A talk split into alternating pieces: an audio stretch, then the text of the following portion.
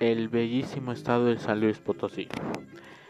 Son de los estados muy bonitos que yo considero y que podrías ir a visitarlo cuando tú quieras, con tu familia, con tus amigos, con tu, hasta incluso con tú solo.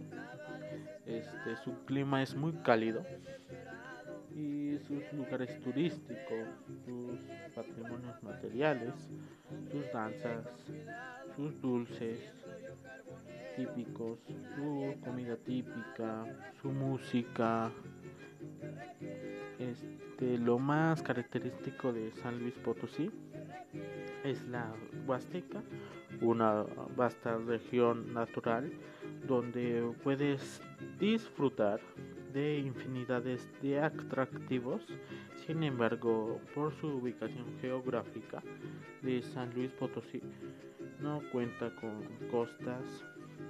Sí tiene espacios naturales que albergan agua, pero no propiamente playas. Este, sus, patrimonios materiales son, son a porción de la boscada la cueva de la Matezule, el sótano de las golondrinas, el parque estatal de las palas largas, la cueva del viento y la fertilidad. También están los patrimonios inmateriales, que es la Tecnic, la peregrinación de los Wirikuta, la celebración de Semana Santa, la danza de las guachiles, también está sus lugares típicos, ciudad de San Luis Potosí, la catedral de San Luis Potosí, el santuario de Guadalupe, el teatro de la Paz, el templo de San Francisco y su gastronomía son las enchiladas potosinas, sus tacos de camila, cabuches, asado de boda, escamole al guajillo.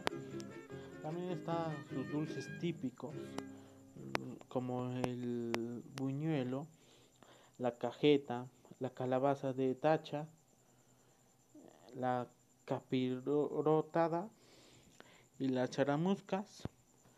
Este, estos son de los dulces típicos, su gastronomía, sus lugares turísticos, patrimonios inmateriales inmateriales.